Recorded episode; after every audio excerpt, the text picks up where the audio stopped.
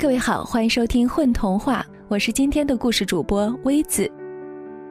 我们都知道，鲸是海洋和陆地上体积最庞大的动物。可是你知道吗？鲸也是有思想、非常可爱的一种动物。今天我们就来分享男孩和鲸鱼的故事。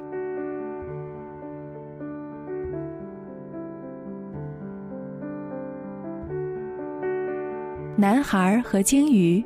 J.M. 商切斯·希瓦文。这只鲸与众不同，尽管它与其他的鲸一样游泳、睡觉，可是它却有点神秘。它可以随意的变大变小，只要男孩高兴，最大时它的体重可以达到一百万吨，将近一英里长；最小时，它可以装进男孩的口袋里。只要男孩愿意，他可以变成一只狗、一匹马，或一头象那么大。这只鲸是男孩的，他一直陪伴着他。男孩记不清有多久了，也许他生下来时，他也生下来了。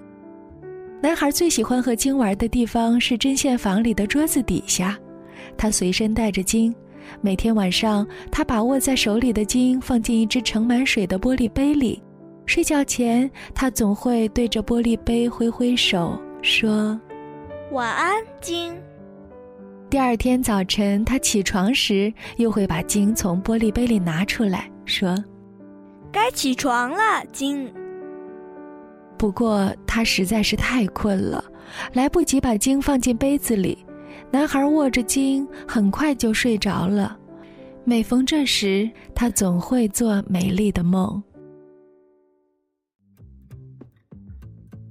男孩的妹妹还是个婴儿时，他和鲸常与妹妹玩，但玩的时候，男孩非常小心，因为妹妹太小了。可是有一次，妹妹从男孩的手臂摔了下来，要不是鲸冲过去拖住她，天知道会发生什么事儿。几年后的一天，男孩突然意识到妹妹长大了，不再是个婴儿了。于是他设法把鲸鱼藏了起来。但有一天，他忍不住告诉了妹妹鲸的存在。妹妹听后，表情古怪地问：“它叫什么名字？”男孩想到他的鲸还没有名字，他就叫鲸，这也许太不公平了。于是男孩随口说了个名字。他叫约瑟芬娜。他忘了，女孩子都爱多管闲事儿。星期天吃午饭的时候，妹妹当着全家人的面，用汤匙指着他，大声嚷道：“他有一只金鱼。”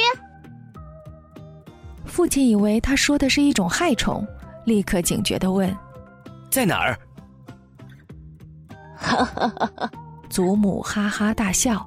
父亲这才想起没人能随身带着一只鲸，于是他只说了声“胡说”，接着啜了一口水。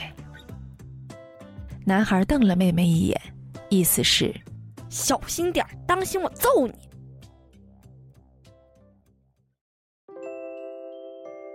鲸鱼常给男孩讲故事，但是因为故事不长，所以男孩常常听得不过瘾。故事里的鲸实际上生活在海里，在海里，鲸一下子变得好大好大。男孩骑在它背上，真舒服啊，就像坐在床垫上一样。四周一片漆黑，到处是海水。男孩和鲸鱼尽情地谈啊、玩啊、笑啊、闹啊，没人来打扰，自由自在。这可把家里的祖母急坏了。有时候他会来到海边，对着浪伸长脖子，高声喊：“该吃饭了，该睡觉啦。”碰到下大雨时，男孩就会爬进鲸的嘴巴里避雨。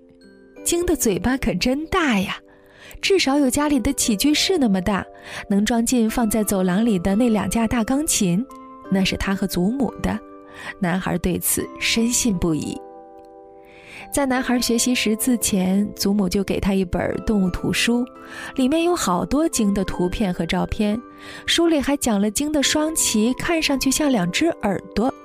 男孩着迷了，常缠着祖母问：“奶奶，再给讲讲鲸的故事吧。”于是祖母讲了鲸会喷水的故事。是是喷水柱。当男孩把祖母的故事告诉鲸的时候，鲸纠正道：“第二天，男孩挨了父亲一顿好揍。事情是这样的，卧室是男孩喜欢与鲸玩的另一个好地方。每次在浴室，男孩要鲸变大时，他就紧紧地贴着墙，好空出地方。”让鲸变大，眼看鲸就要把男孩挤扁了，男孩吓得直叫：“变小，快变小！”这次男孩不敢叫鲸变大了，他决定自个儿玩。他搬来两把椅子，把它们叠起来，然后爬上去，把水龙头扭转向上，然后打开水龙头，水哗啦啦的直往上喷。虽然这有点像鲸鱼喷的水柱。可浴室却被弄得乱七八糟，到处是水。父亲气得狠狠地揍了他一顿，并罚他一天不准吃他心爱的布丁。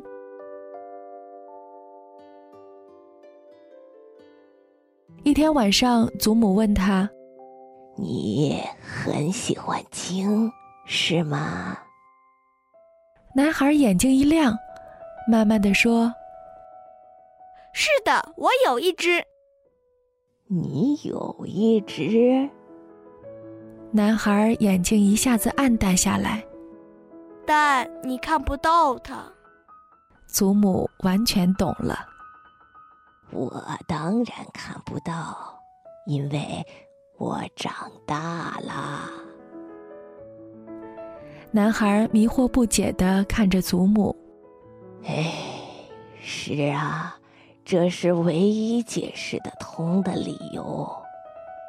要是我能变成一个小女孩，那该多好啊！那会怎么样？我就会看得见鲸。那你会怎么样呢？我会要鲸好好照顾你。你的这些话，我待会儿可以告诉鲸吗？可以，代我向他问好。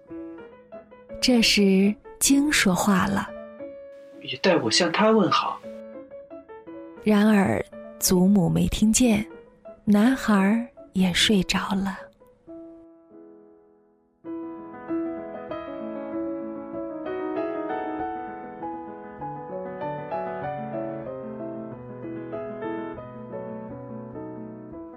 大家好，我是佑佑。在故事中，我扮演的是养精的小男孩。我是一小牛牛牛牛牛牛牛。我是童话里的美美。嗨，我是格雷斯，我是这篇童话中那位又机智又慈祥，而且心中一定还住着个小女孩的。祖母，大家好，我是刘凯，在故事中扮演父亲。